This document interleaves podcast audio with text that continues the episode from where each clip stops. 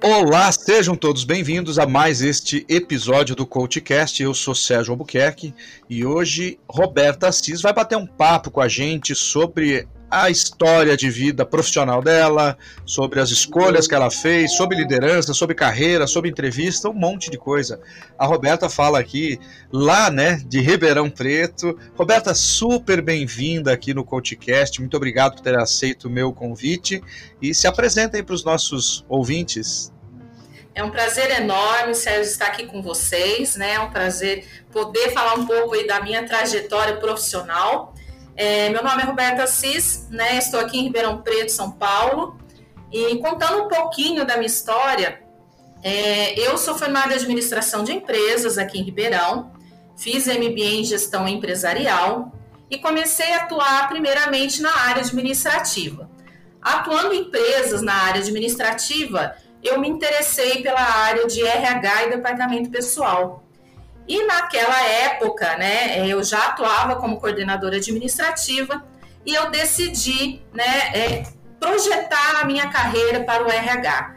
Foi aonde eu realizei vários cursos específicos, desde a parte de departamento pessoal, folha de pagamento, cálculos, até a parte de treinamento, desenvolvimento, e comecei a atuar, né, como analista de RH na área mais de cálculos em si.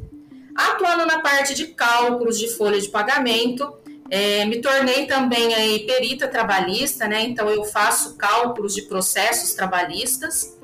Só que eu também me apaixonei pela área de desenvolvimento humano, né? Onde hoje, né, depois de toda essa mudança na carreira, eu comecei a fazer a formação aí também em executive coaching, né? Então, estou aí no mercado há mais de, de 10 anos em RH, em torno de 5 anos na área administrativa, e hoje eu tenho uma consultoria, né? Uma empresa que chama Roberta Cis Cursos e Consultoria, onde eu treino diversos profissionais aí, equipes das empresas, tanto na parte de desenvolvimento de gestão de equipes, gestão de conflitos, até a parte de folha de pagamento, treinamentos, é, atuo com recrutamento e seleção, né? Então eu tenho contratado vários profissionais aí, desde a área operacional até a parte gerencial para diversas empresas, né? E especialista no e-social, né? Que para quem não conhece ainda, o e-social é uma nova obrigação trabalhista que todas as empresas estão passando. Mudanças nas rotinas do, do RH e departamento pessoal desde a admissão, rescisão, folha, e agora começou a parte de segurança e medicina. Então é bastante coisa, né, Sérgio? Caraca, eu não sei quando que você consegue um tempinho para dormir, hein, Roberta? Olha, quase não está dando tempo atualmente, né? A, conforme a, a, demanda está aumentando muito, né? Eu vejo aí diversas empresas em contato para desenvolver os seus líderes, o que eu acho essencial né? Principalmente toda a parte aí, não só técnica desse profissional, mas também a parte comportamental, né? É, de acordo com as pesquisas, Sérgio, a maioria dos profissionais eles são contratados pela parte técnica e desligados pelo comportamento, né? E as empresas estão muito preocupadas porque o dinheiro investido em novas contratações, onde esse funcionário fica pouco tempo e ela recontrata outro e nada, é, tem sido muito grande. O prejuízo financeiro tem sido muito grande. Então, a visão dessas empresas tem mudado muito para quê? Vamos desenvolver as pessoas que eu tenho dentro da equipe. Vamos, vamos fazer uma seleção interna primeiro, né? Antes de colocar uma vaga de gestão externa, por que não dar valor né, e preparar o seu candidato que está ali já trabalhando né, na sua empresa? Olha só que coisas interessantes que você falou, né? É justamente isso, né? Antigamente se contratavam pelas habilidades técnicas. Então, se você é um bom técnico, você tem lugar garantido. Hoje não mais. Claro que não deixa de ser importante, né? Você ser um bom técnico, ou seja, saber ter as, as hard skills bem desenvolvidas, né, que são as habilidades técnicas, só que já não basta mais, independente da área que você atue, porque você tem que se comportar de acordo com as novas, não vamos dizer regras, né? Mas de acordo com o novo posicionamento dos funcionários nas empresas, né? Não adianta mais ter chefes, né? Nós temos que ter líderes, não adianta mais ter aquele funcionário que, que, é, que é que não tem proatividade, que só briga com todo mundo, né? Isso já não faz mais sentido. E quais são as maiores demandas que você tem no caso das lideranças que você desenvolve? Então, a, a maior demanda em si, né, que é essa parte comportamental, é principalmente preparar esses líderes, né? Eu, eu trabalho aí com, eu fecho pacotes de sessões, né, de, de coaching, é, preparar esse líder primeiramente para saber como lidar com as diferentes personalidades que ele tem na equipe dele. Porque uma das falhas é, às vezes, um líder que acabou de ser promovido, né? E, e, é claro, às vezes ele não teve treinamento nenhum, é verificar que a equipe, um é mais enérgico, outro é mais calmo, e falar, a equipe, vamos supor, ah, é aquele funcionário não serve, porque ele não é do jeito que eu quero. E um líder hoje em dia, né, que está bem desenvolvido, ele vai saber lidar com qualquer tipo de personalidade, né? Até porque imagina, Sérgio, se nós tivéssemos todos iguais em uma empresa, né? Não, não teria a produtividade que as empresas precisam. Então a maior demanda é essa: é primeiro trabalhar com ele para lidar, às vezes, com uma pessoa mais controladora, né? Porque a gente tem alguns, né? Alguns poderes, vamos dizer assim, né, de comportamento, que é o quê? Um poder de controle, temos aquelas pessoas que têm o poder de vítima, temos os que têm poder de destruição e temos aquele que tem o poder de cooperação. E cada personalidade desta na equipe tem a maneira que o líder vai trabalhar com ele. Então, eu desenvolvo esse líder para identificar o perfil de cada pessoa da sua equipe e agir diferentemente com cada um né? Não é pegar e falar, vou agir igual para todos, até porque seres humanos nós não somos todos iguais, né? Então é principalmente saber lidar com essas diferenças, saber lidar com o conflito, né? E desenvolver essas pessoas e não ficar trocando, porque você vai e troca aquela pessoa, ao contratar outra, essa pessoa também vai ter alguns problemas, algumas situações que esse líder vai ter que lidar. Então não adianta, né? É trocar às vezes um problema por outro e não, não foi resolvido. Então eu trabalho toda essa parte também, além dessa toda essa parte de poderes de comportamento, a segurança desse líder, né? De ele não se sentir ameaçado por estar repassando conhecimento. Porque tem líder que acha que se eu for ensinar o que eu sei, vão pegar o meu lugar. E aí ele se fecha, ele centraliza, em vez de ele desenvolver, a equipe percebe que ele faz tudo, ela não se desenvolve. Ela pega o problema, joga para o líder e ele acaba se perdendo, né? Então tem que ter todo um equilíbrio aí. Olha que interessante isso que você falou. É, isso é mais ou menos o, o chefe, né? Ele é o líder autocrático, né? Ou seja, ele deixa tudo nas costas dele, seja por qual motivo for, ele, na verdade, não quer desenvolver ninguém porque ele tem medo de perder a posição, como você falou. E você encontra ainda esse tipo de líder por aí? Esse, esse tipo de chefe, né? É, chefe, né? Não é nem líder, né? Esse é o famoso chefe. Sim, ainda encontro bastante esse chefe, né? Que quer segurar todos os problemas e resolver tudo. E aí eu tenho virado a chave, vamos dizer, desse líder, né? Feito ele enxergar que ele está se prejudicando. Ah, e até desenvolver o que? Se ele, ele só vai conseguir ser promovido se ele treinar alguém da equipe que vai fazer tão bem ou melhor do que ele para que ele possa crescer. Né? Mas tem muito chefe ainda, viu, Sérgio? Tem bastante com esse pensamento e essa insegurança de passar conhecimento e desenvolver as equipes. Olha só, deve ser um deve ser um trabalho árduo que você faz aí com essas lideranças, hein? Tenho, tenho feito bastante, mas é uma satisfação imensa, porque é, eu sempre né, tenho aí todas as anotações de cada mentoria, de cada sessão feita, e quando eu olho a primeira, né, tudo que foi feito, e quando vamos supor que ele esteja numa, na décima sessão, a diferença que ele apresenta, eu falo que isso não tem preço. E até o depoimento deles mesmo, falando o quanto eles mudaram né, dentro das empresas e o quanto as diretorias já estão reconhecendo essa mudança. Então isso é isso é o que faz eu estar aí na área de RH e departamento pessoal aí pelo qual eu sou apaixonada, né? Olha só que bárbaro. Então você, você na verdade atua em várias frentes, né? Qual dessas é a sua preferida? Assim, o que, que você tem mais prazer em fazer? Olha, eu falo que assim, quando nós somos apaixonados pela área, né? A área de RH e tem todos os seus subsistemas, é até difícil falar qual a preferida, porque eu confesso que eu amo todas, né? Porque em todas eu vejo desenvolvimento. Eu me tornei consultora, Sérgio, exatamente porque para que eu pudesse ir nas empresas desenvolver né, esses profissionais. Antes de ter a minha própria empresa, eu atuei nas empresas como funcionária. Eu cheguei até a gerência de RH.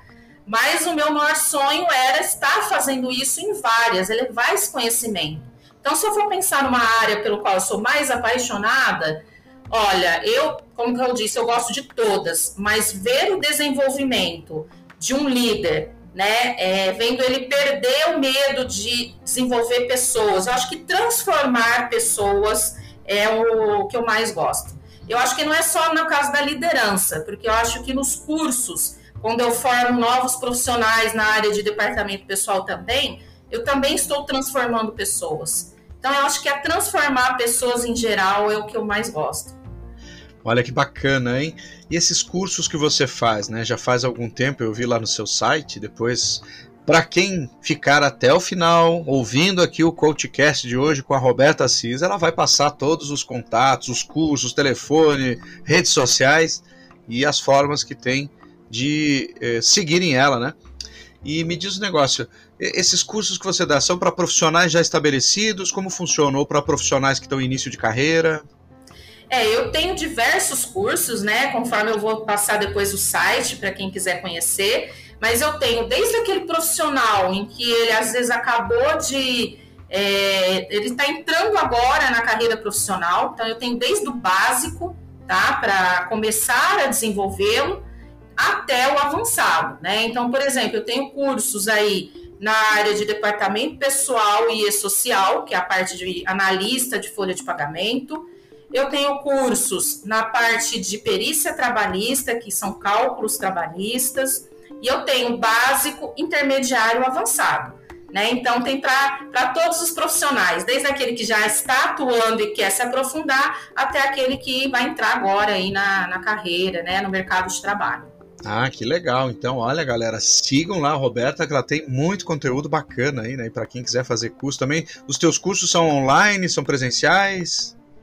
Eu tenho os dois, né? Então, assim, até devido à situação, né, que nós passamos, Sim. estamos ainda passando, eu tenho os online, né? É, eu tenho online gravado, que é o de perícia trabalhista, mas eu tenho online ao vivo, né? Então, eu tenho dado vários cursos no Brasil inteiro, inclusive cursos até no Maranhão, né, à distância, que foi online ao vivo, né? A empresa fechou esse treinamento e ele foi dado todo online, ao vivo, mas totalmente prático, né? E totalmente também focado ou no que o profissional quer ou no que a empresa precisa. Então eu falo que meus cursos eles não são engessados, né? Então eu vou muito na necessidade da empresa, né, na necessidade do profissional e eu foco naquilo em que é melhor para ele. Ah, que legal. E ao vivo também, né? Presencial também, né? Eu também Sim. tenho dado vários, agora está voltando bastante e eu tenho dado vários treinamentos na, na parte presencial também. Que bacana, não? Atividades intensas, hein? Sim, sim. E outra coisa, como é que funciona essa parte de é, preparo de candidatos, de recrutamento e seleção, né? Como é, como é que funciona esse teu lado aí? É, eu trabalho atualmente com a parte de recrutamento e seleção, onde eu sou contratada pelas empresas para que eu possa ir desde a parte da divulgação da, do perfil da vaga, captação de currículos, avaliação comportamental desses candidatos através de, de executive coaching, de testes em coaching. E os três melhores candidatos né, são levados para a empresa para que aí né, possa se definir qual o melhor candidato. E eu também trabalho para o lado do funcionário, né? Que é recolocá-lo no mercado de trabalho. Desde sessões de coaching de desenvolvimento da, da carreira, até para identificar, né? É, em que momento da carreira que ele está, né? E onde ele quer, qual a perspectiva dele. O preparo do currículo né? E eu acho que assim, o currículo é algo que eu gosto principalmente de dar algumas dicas que eu já quero dar aqui para quem está nos ouvindo, que é o seguinte: é, tem algumas vagas, né? Que eu falo que nós recebemos aí centenas de currículos. E o candidato me pergunta, Roberta, mas por que, que eu não consigo me recolocar? Por que, que eu mando tanto currículo e não sou chamado? Então, a primeira pergunta que eu faço é o quê? Será que o seu currículo ele tem um diferencial para chamar atenção? Porque por mais que a vaga, às vezes é uma vaga no qual você quer né, entrar, você está numa vaga de analista e você quer ir para a vaga de gerencial, é, os candidatos falam isso, mas eu não tenho experiência. Então, não é porque você não tem o cargo de gerente que você já não esteja tendo atitudes gerenciais. Então, às vezes, na sua empresa, você já preveniu erros e problemas dentro da empresa, já melhorou situações de conflitos, já implantou controles, já mostrou toda a sua adaptação a mudanças. Só que aí, Sérgio, eles não colocam isso no currículo. Então, como que eu, que faço essa parte, né, de selecionar currículos, vou saber que esse candidato tem esse potencial? Então, a primeira coisa, coloque no currículo os seus diferenciais, né? Um currículo que ele vem apenas com as atividades básicas da vaga, não é esse que vai chamar atenção, porque vão ter centenas iguais. Agora, se você colocar implantações de controles, prevenções de riscos para a empresa, ah, consegui, ajudei o meu líder a prevenir que, que fosse cancelado um contrato, verifiquei erros e, e dei lucro para a empresa nesse sentido. Se for colocado essas, essas, esses pontos cruciais, nós que trabalhamos na área de recrutamento e seleção já vamos olhar para o seu currículo de uma forma diferente. Outra coisa, objetivo no currículo. Não coloque no currículo, por exemplo, objetivo administrativo, comercial, financeiro. Isso mostra é, que, que esse profissional ele não tem foco. Ele está, por exemplo, indo, todo, indo atirando para todos os lados, vamos dizer assim. Então, o currículo ele tem que ter foco, ele tem que ter informações importantes, ele tem que mostrar que esse profissional tem flexibilidade, tem fácil adaptação às mudanças, tá? E também mostrar que esse profissional, mesmo que ele esteja mudando de área, ele tem que ser, além de ser correto no currículo, em uma entrevista ele tem que ser transparente. Ele tem que falar a verdade. Né? Não adianta ele falar, eu tenho conhecimento em Excel avançado e ele não ter, porque ele vai ser testado. E só para te dar um exemplo, Sérgio, é, quando eu atuava como gerente, né, numa empresa na área de RH, eu lembro que eu entrevistei três candidatas para a área de RH. Duas já tinham bastante experiência e uma estava fazendo, né, o curso superior de RH e, e ela não tinha experiência. Mas na entrevista, o que, que ela demonstrou? Ela falou, Roberta, eu não tenho experiência, mas se você me der uma, a chance eu vou te, é, eu vou demonstrar a garra que eu tenho, a força de vontade de aprender e eu quero demais essa oportunidade. Então essa atitude dela, essa proatividade dela fez com que eu a contratasse. E ela foi uma das melhores profissionais que eu tive no departamento. Olha que interessante, você está falando um monte de coisa aqui, eu tenho várias ideias, vários caminhos para a gente seguir, mas uma questão que você falou do currículo, né, de estar bem apresentável, e de qualquer forma, assim, nem sempre as pessoas conseguem colocar suas características no currículo. Eu, por exemplo, faz 20 anos que não faço um currículo, né, então eu tenho o meu de consultor, mas assim, se eu fosse me preparar para uma empresa, talvez até valha, porque meu currículo está bem completo, está bem.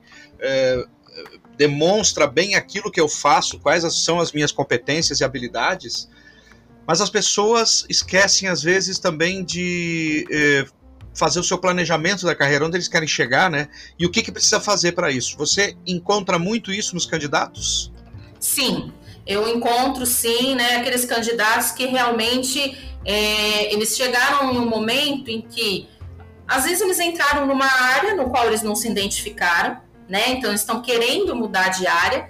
Então é onde eu faço uma avaliação de comportamental para verificar até para qual área ele tem mais aptidão e vou fazendo sessões para direcioná-lo, tá? Então eu tenho encontrado bastante. E aquele profissional também, Sérgio, que ele já atua no mercado de trabalho há muitos anos e que ele quer abrir a sua empresa, abrir a sua consultoria. Eu tenho até uma, um curso que eu dou que é uma formação de consultor, né? É preparar consultores. Porque eu, há muitos anos atrás, passei por isso. Eu deixei de ser funcionária e me tornei autônoma, me tornei consultora. Então, hoje eu treino profissionais aí para se tornarem consultores e o que fazer. Eu dou aí vários, vários passos, a, a, passos aí para serem seguidos, porque o começo a gente sabe que é difícil, né? E muitas pessoas desistem, não sabem como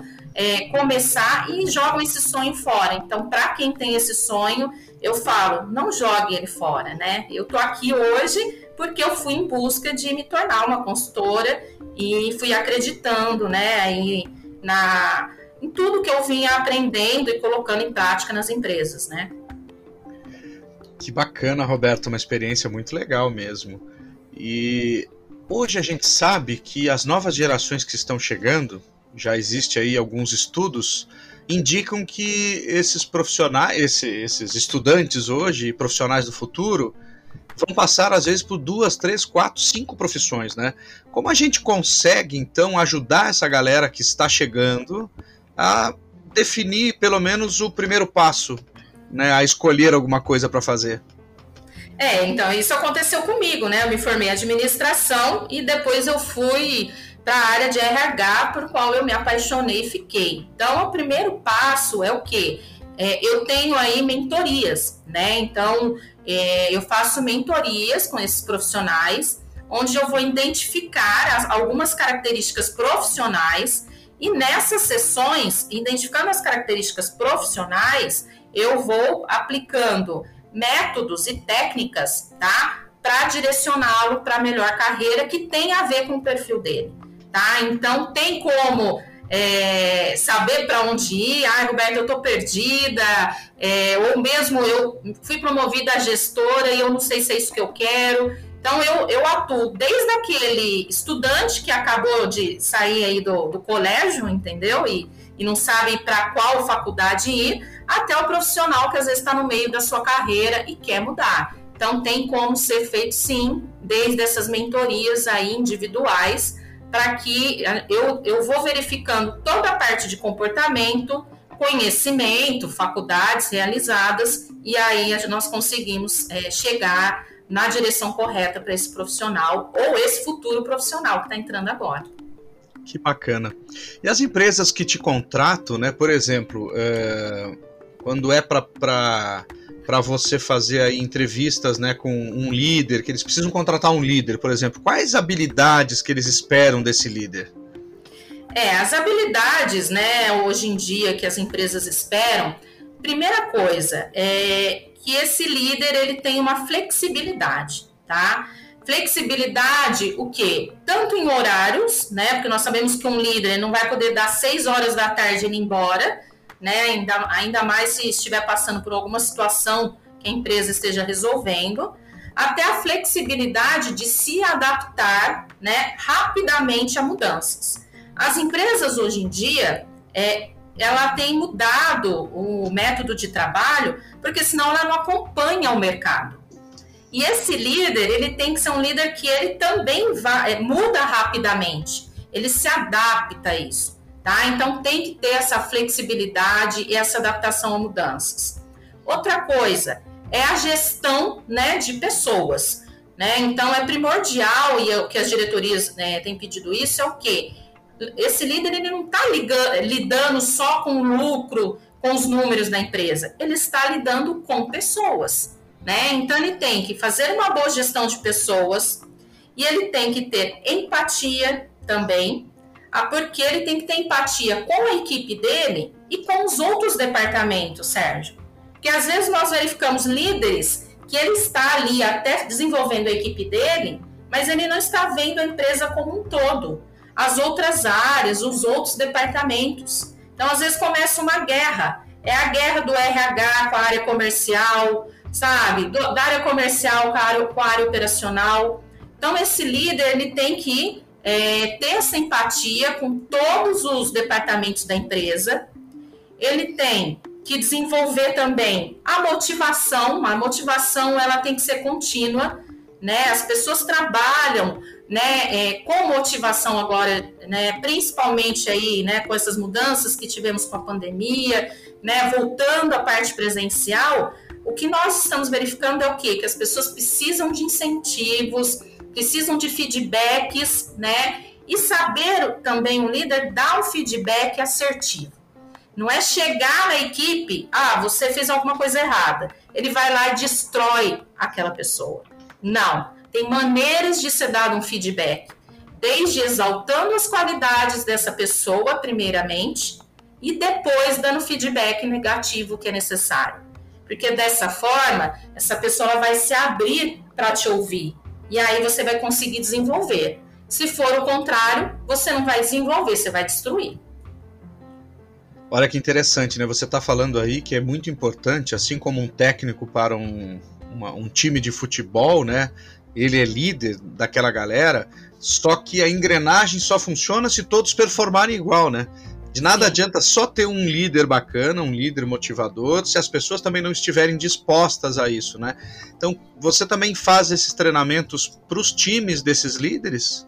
Também, também faço para os times, né? Até porque é, às vezes o time ele está esperando que venha tudo do líder, né? Sem olhar o quê? Que as atitudes dele influenciam.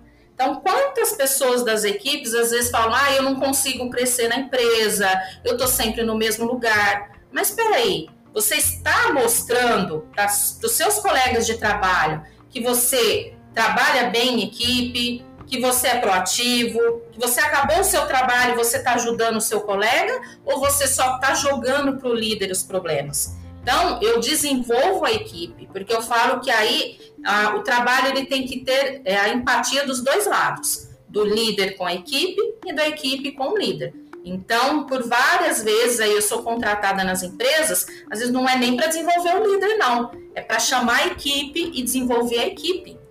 Como eu contrato também, né? Eu tenho recrutamento e seleção. Quantas vezes, Sérgio, entra uma pessoa nova e a equipe recebe mal? A equipe não gosta, ah, entrou alguém novo, vai pegar meu lugar. Começa a fazer de tudo para que esse profissional saia, né? E é onde eu entro para desenvolver essa equipe, né? Nas mais diferentes habilidades e mostrando que se eles estiverem desenvolvidos, todo mundo vai sair ganhando tá? E não esse pensamento é o contrário, né? Negativo de querer destruir pessoas novas que estão entrando para o time agora. É verdade, né? Tudo que é novo causa um certo medo, né, nas pessoas, causa um certo receio, mas pessoal, não adianta, a gente tem que aceitar o novo e não querer é, atuar de forma negativa com essas pessoas, porque quem perde são é, é, é, o time, a equipe, a empresa e você no futuro, né? Porque alguém tá de olho também nisso, né?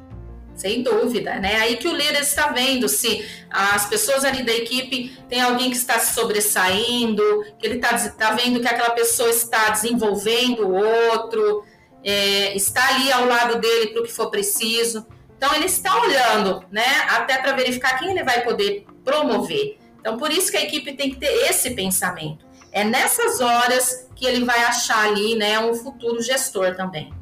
É isso aí, então.